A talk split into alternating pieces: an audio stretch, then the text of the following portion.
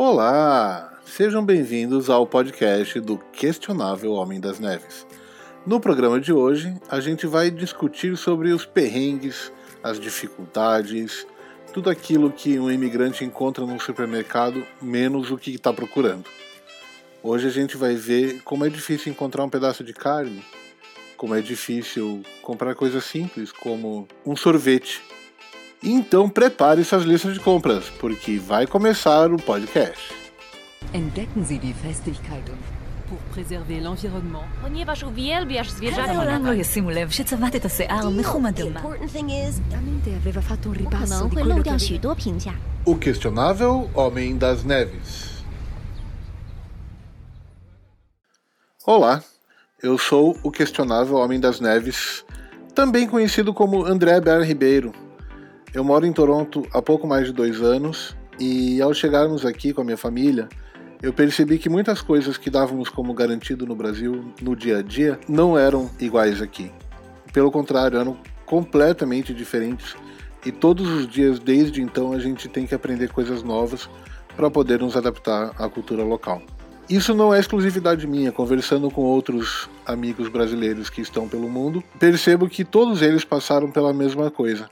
Então eu convidei vários para participar desse projeto e espero que a cada episódio a gente traga um pouco mais de informação, com um pouco de risada, para que vocês aprendam com os nossos erros e não passem os mesmos micos que a gente passou, não cometam as mesmas gafes que nós cometemos.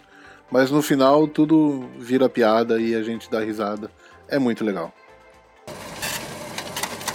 E a primeira convidada é a Ana D'Agostin, que mora em Portland, no Oregon, nos Estados Unidos, que junto com o seu marido naturalmente já conseguiu pagar alguns micos lá. Então, acho que um dos primeiros desafios é sair daquela mentalidade turista. Claro que depende muito da situação que você vive aqui, né? Mas no meu caso, por exemplo, eu percebi rapidamente que Walmart e Target não são lugares para fazer compras. É tudo muito caro, então é muito melhor comprar nos supermercados locais.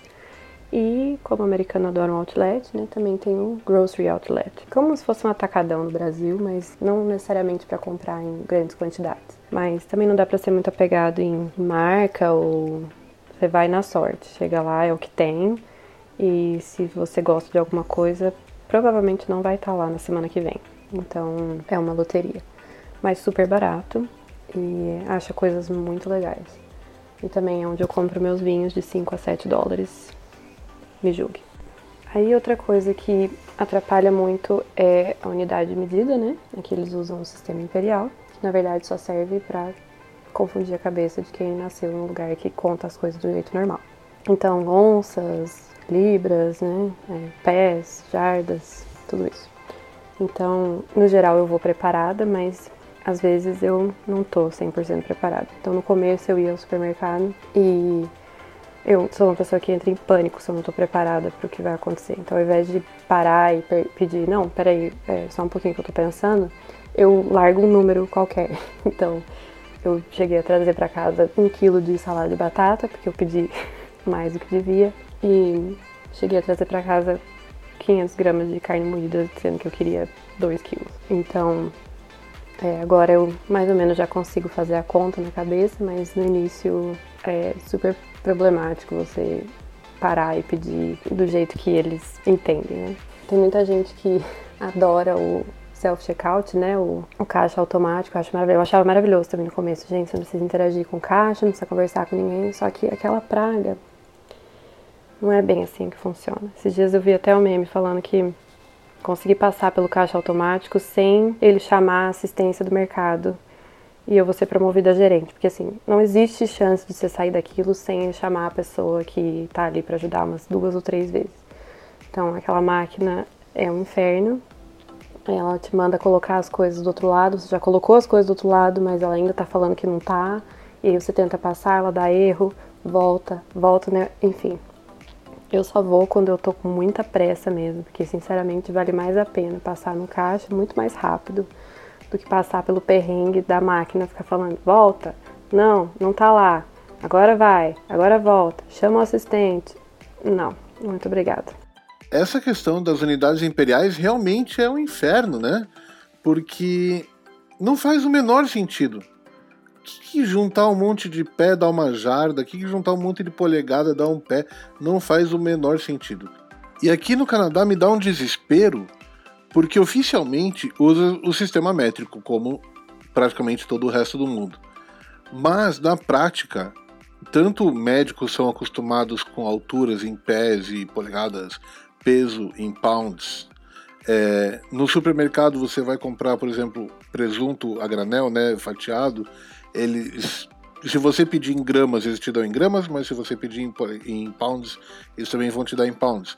E aí volta para um outro problema. Eu trabalhei fatiando presunto no mercado aqui. E aí, às vezes o cliente chegava e queria, ah, por favor, me vê dois pounds de presunto.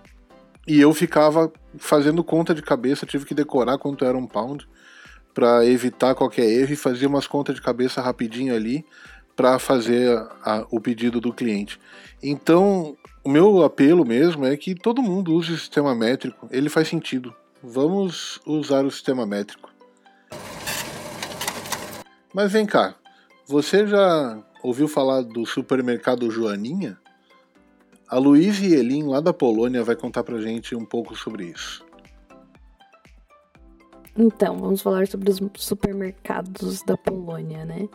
Bom, aqui a gente até tem umas redes conhecidas mundialmente, como Carrefour, e outras que são mais comuns na Europa, né? Tipo Auchan, Tesco, Kaufland, Lidl, Audi, enfim. O que a gente mais utiliza é o Auchan e o Biedronka. Biedronka significa joaninha e é uma variação da, de uma rede portuguesa. Eu gosto muito do Biedronka porque ele é um mercadinho mais pequeno que manteve o mesmo padrão de como eram os supermercados na época do comunismo. É justamente porque o público dele é um público mais velho, então eles queriam manter essa característica para as pessoas se sentirem confortáveis lá. E não tem estoque no mercado, basicamente. É um mercado pequeno, não é tipo um atacadão da vida, mas você entra e o estoque que eles têm está lá. Então, se eles não têm algo naquele dia, você sairá sem, que eles não irão repor. E eles. É uma bagunça, assim. Você entra num buraco negro. Tem dias que você não encontra as coisas porque elas não estão no mesmo lugar. Mas tudo bem, eu adoro porque é barato. E barato é uma das minhas palavras preferidas no universo.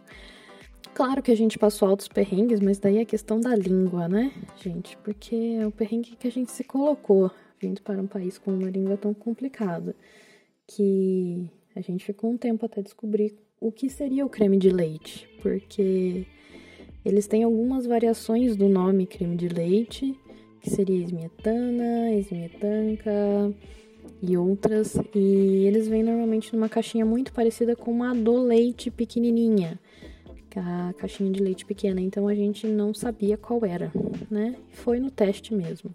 E também a gente passou um perrengue meio bobo, que foi ficar olhando uma meia hora para a prateleira de temperos, tentando procurar orégano e olhando e nada do orégano, tentando decifrar qual seria e não colocamos no Google porque não sei. Mas quando achamos, estava escrito o quê? Orégano. Maravilhoso. Olha, eu não sei nem o que dizer. Sei que depois dessa eu tenho que me despedir, né? Porque a vergonha, ela é ela é para ser contada, não é mesmo? Ah, mas antes tem uma coisa muito legal também que que tem aqueles caixas automáticos onde você mesmo passa sua compra, então é uma confiança bem bem forte ali nas pessoas. Mas é bem engraçado porque quando você coloca. Tem várias línguas normalmente. E eu acho isso maravilhoso. Quando você coloca lá a opção de inglês, né? Muda para inglês. O caixa ele, ele faz questão do mercado inteiro saber que você não é polonês, porque ele grita as coisas em inglês.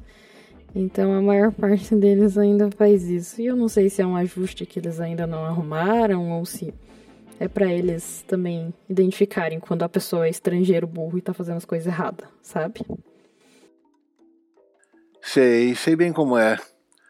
E já vejo aqui um ponto de discrepância aí de opiniões. Olha só, enquanto você ama o caixa automático aí na Polônia, a Ana lá nos Estados Unidos já não gosta tanto.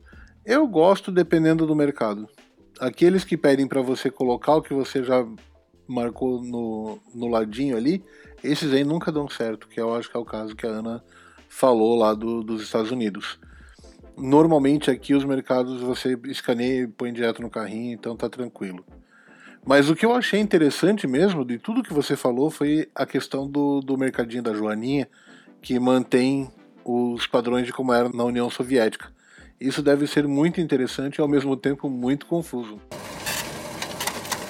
Há muitos anos, meu amigo Jefferson veio com sua esposa Michelle para Buffalo, aqui pertinho de Toronto, mas do lado sul da fronteira. É, vieram estudar inglês, trabalhar, ter uma experiência no exterior e passaram alguns perrengues ali enquanto tinham pouca grana e muita vontade de evoluir. A gente lembrou foram algumas situações, principalmente em Buffalo, quando a gente chegou lá, né? Que foi nossa primeira experiência, morando fora, assim, né? Ficando mais tempo. Depois a gente começou a ficar um pouco mais vacinado contra algumas surpresas, né? A gente lembrou de uma vez que a gente foi comprar feijão. Acho que foi a primeira vez que a gente foi no mercado. A gente foi comprar feijão e comprou também o que a gente julgava ser carne, né? Tava escrito bife, né? E a gente achava que era, de repente, um bife empacotado lá, alguma coisa assim. Mas era uma carne moída, né? E, pelo menos lá em Buffalo teve o, essa, essa situação do bife, que era uma carne moída bem gordurosa, né? E aí quando a gente chegou para fazer, fez a carne moída, ela vinha no tipo numa embalagem de mortadela, sabe? E aí a gente começou a fazer aquela carne, começou a soltar um monte de gordura e não, não teve jeito, assim. Quanto mais a gente tentava consertar, pior ia ficando. E o feijão também. Feijão foi uma outra outra surpresa pra gente, que a gente comprou acho que feijão, não sei nem se não foi para fazer com essa, com essa carne aí. Só que o feijão era doce, cara, era feijão enlatado e ele era doce. Aí que decepção, né? A gente achando que ia comer uma comidinha caseira, já cansado de comer fast food e, e pegou esse feijão doce e também não foi outra situação que não teve salvação, que a gente tentou, eu lembro que a gente tentou colocar sal ainda para ver se dava uma acertada no feijão e ia ficando cada vez mais nojento o negócio. Aí a gente lembrou de outras duas situações, né? Duas curiosidades, assim, que pra gente era totalmente diferente. O mercadinho que a gente ia lá tinha. Para você pegar o carrinho tinha que pôr uma moeda, né? Na época acho que era de 25 centavos. E imagina, gente duro, né? Que era. Ah, começamos a juntar os carrinhos que a gente achava solto no, no estacionamento do supermercado, a gente juntava e levava pro lugar para ir pegando as moedinhas, né? Nessa de moeda também a gente aprendeu que o latas e garrafas, né, quando você levava latas e garrafas lá para devolvia no mercado, também tinha uma máquina lá que soltava umas moedinhas. Esses perrengues aí não são exclusividade, mas fortalecem, como dizem por aí. O feijãozinho na lata, Deus me livre, eu não quero nem olhar na minha frente aquele feijão. E a carne moída gordurosa realmente é um problema. A gente já comprou umas aqui também que não tem condições. Esse lance de juntar as moedinhas também é um clássico, né? O pessoal faz de tudo para economizar um pouquinho, principalmente nos primeiros meses, primeiros anos, primeiro ano, quando você ainda está gastando muito do dinheirinho que você guardou lá no Brasil e está gastando quadriplicado, triplicado. Então, você comprar uma coisa de 10 dólares, você já pensa 30 reais, 40 reais, é doído. Agora vamos lá para o cantinho do mundo, para Nova Zelândia, na terra dos kiwis, onde a Mariana Melo Serachuk nos conta um pouquinho das diferenças que ela encontrou por lá. A gente não tem nenhuma marca que a gente está habituado a ver, nenhuma rede, né? É bem estranho quando a gente chega aqui é, demora um tempo para a gente se localizar porque as marcas são diferentes. Existem duas grandes, dois grandes conglomerados que tem, são donos de supermercado aqui. Agora eu vou usar referências totalmente curitibanas para comparar. Digamos assim, o Pack and Save ele é super barato. É, é nesse esquema que você embala suas compras e ele está para o Condor, digamos assim, em Curitiba. O New World ele é um pouquinho mais fancy, digamos assim. Ele tem produtos importados, um precinho um pouquinho mais alto e ele a gente compara mais ou menos com o Angelone em Curitiba. E o Countdown, que é a, a rede australiana, é como se fosse o pão de açúcar. É caro, o atendimento é ruim, é difícil deixar as coisas. E uma coisa interessante é que aqui toda segunda-feira renovam as promoções do mercado, né? Então toda segunda-feira vem um jornalzinho novo, né? Na verdade a gente já nem usa mais o jornal, é online mesmo que a gente consegue checar o que está em promoção. E é interessante que todos os mercados meio que copiam as promoções, assim, sabe? Então, se tem a semana da carne, tem a semana do 99 centavos. Eu costumo ir no Pack and Save porque é mais barato. Uma coisa que me chocou aqui é quando eu cheguei é o fato da berinjela. Eu gosto muito de berinjela e aqui é vendido por unidade. Então, na, agora a gente está mais ou menos na época, no finzinho da época de berinjela por aqui. Então a gente tem pago assim 2 dólares a unidade da berinjela, mas chega a 6 dólares. Outra coisa que me choca é a carne. Os cortes de carne são totalmente diferentes.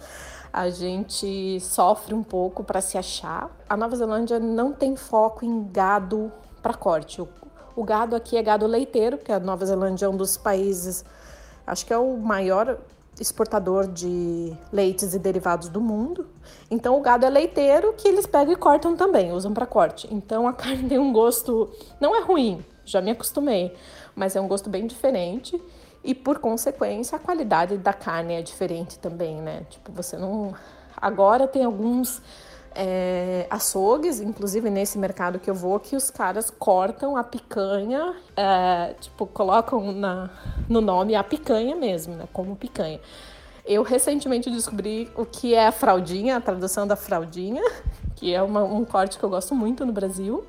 Tem alguns açougues argentinos aqui, mas daí é absurdo de caro o valor, né? A gente só apela para isso quando a gente tá com muito dinheiro e com muita vontade, né? Quando casa isso, mas normalmente não casa. Agora falando sobre experiências no mercado. O fato de ter remédios sendo vendidos no mercado, remédios básicos que eles chamam aqui, é ibuprofeno, vitaminas e paracetamol. Aqui quando você chega no mercado e você vai procurar molho de tomate, você vai automático para tomato sauce. E aqui é tomato sauce. Aqui, para começar, eles já não falam tomato, é tomato. É bem diferente a pronúncia, mas o tomato sauce é o ketchup. Então, muita gente, quando chega aqui, vai no mercado, compra tomato sauce, é o ketchup, não é o nosso molho de tomate. Aqui, o, o molho de tomate tem um outro nome que eu já nem sei porque eu não compro molho de tomate, eu só compro o tomate pelado, né? Já picado. Então nem sei como é que chama, mas é bem engraçado, assim. Essa é uma gafe bem comum que a galera comete aqui na Nova Zelândia.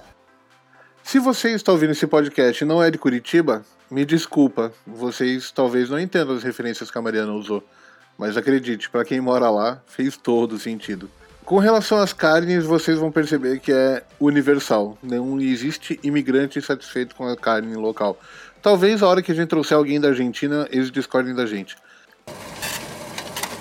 Voltando mais uma vez à América do Norte, trazemos então Juliana Branco, diretamente do lado oeste de Toronto, falando um pouco sobre as frutas e um pouco mais de fazer compras aqui no Canadá. Falando um pouco sobre o Canadá, dos perrengues que passei quando cheguei, foi em relação às frutas. Eu percebi que muita da variedade que tem no Brasil é mais difícil de encontrar aqui nos supermercados populares, então o que é popular no Brasil nem sempre vai ser aqui. A banana é bem popular, só que ela é importada e ela vem importada verde. Né? Você tem que comprar a banana, esperar ela amadurecer para poder consumir. Então essa foi uma grande diferença e eu não consegui ainda me adaptar com o sabor. Para mim o sabor não é o mesmo. Tem pessoas que não tem problema, mas eu ainda não me acostumei. Ainda nos sete anos de Canadá, ainda não me acostumei com o sabor da banana.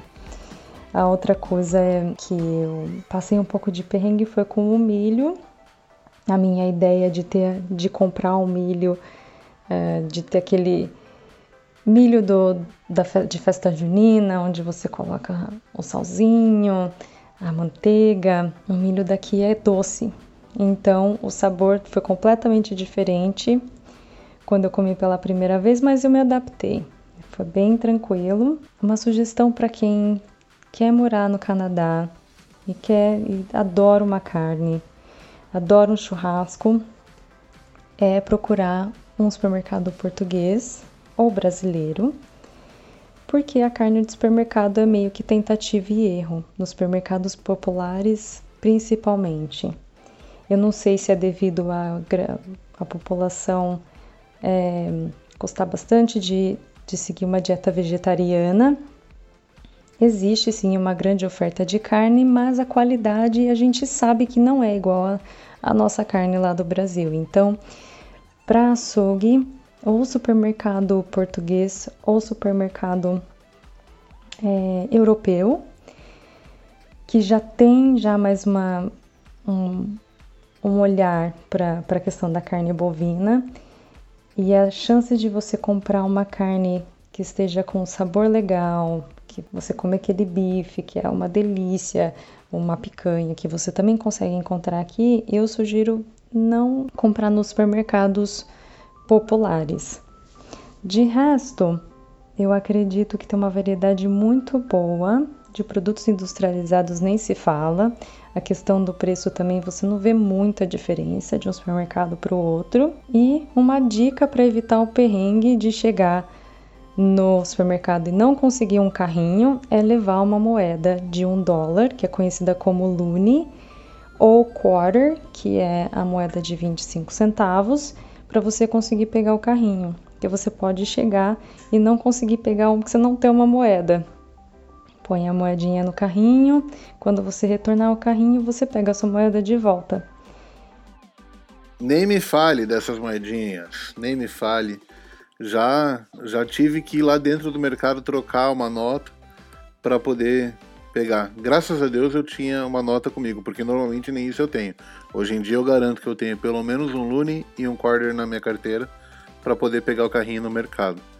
Mais uma vez, a pessoa falando da carne, como eu disse, é impossível. O mercado brasileiro é uma opção, o mercado português. É, talvez seja o único motivo que faz a gente ir lá, além do amendoim japonês, que é um pecado não ter amendoim japonês no mundo inteiro. Eu acho que tinha que ser uma lei internacional que amendoim japonês estivesse disponível para qualquer um, a qualquer hora, a qualquer momento, em qualquer lugar. Para continuar essa conversa, então vamos para o Japão, que não tem amendoim japonês também. Tá bom, não vamos pro Japão porque o Carlos não está mais no Japão, mas ele morou lá. E é sobre o supermercado de lá que ele vem contar as histórias hoje. Falar sobre mercado lá no Japão, eu tenho uma curiosidade e um perrengue para contar aí. A curiosidade é que lá você vai encontrar uma infinidade de, de macarrão instantâneo, tipo cup noodles. É, qualquer mercado que você for, vai ter uma, um corredor inteiro só com que eles chamam lá de kapuramen. É, de inúmeras marcas de todos os sabores possíveis e inimagináveis. Então, isso aí é uma coisa que me impressionou e sempre me, me chamou a atenção lá. E um perrengue que eu passei, na verdade não fui eu, foi, foi meu irmão. E acho que a maioria dos estrangeiros que chegam lá é, uma coisa que pega bastante é o idioma, né? E, e, e, com o tempo não é muito difícil você começar a aprender a ler, pelo menos o, o básico, né, dos ideogramas japoneses. Mas o comecinho você, acaba passando alguns, alguns perrengues lá. E no mercado não é diferente, né? E meu irmão chegou lá e viu na, no, no freezer, na geladeira, um, um picolé. E um picolé branco ali com com várias pintinhas escuras, né, marrons. E já, já se animou achando que era um, um picolé de flocos. E aí a hora que ele comprou e ele foi comer, viu que não tinha nada de flocos, era um picolé de feijão. E aí ele acabou nem, nem comendo o picolé.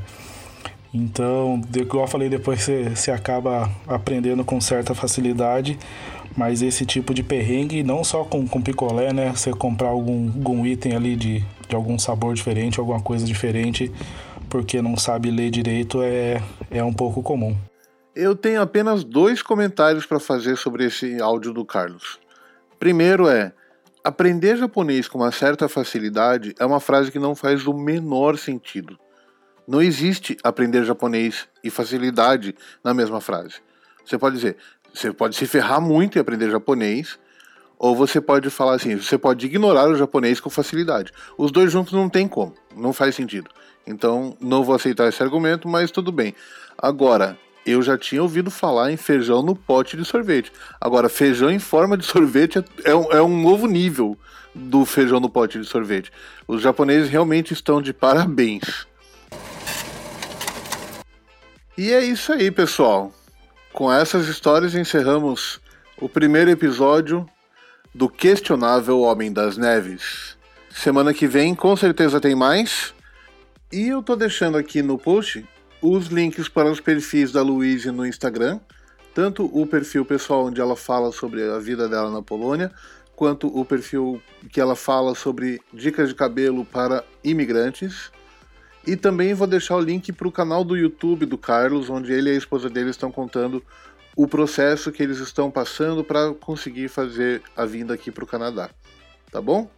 E se você tiver alguma história que você quer contar, se você é imigrante ou já foi imigrante ou tem vontade de migrar, quer falar mais sobre isso, me manda uma mensagem no Instagram. Meu Instagram também está aí no post. É o arroba questionável Homem das Neves, que eu vou ter o maior prazer em conversar com vocês e trazer as histórias aqui para o programa, beleza? Até mais!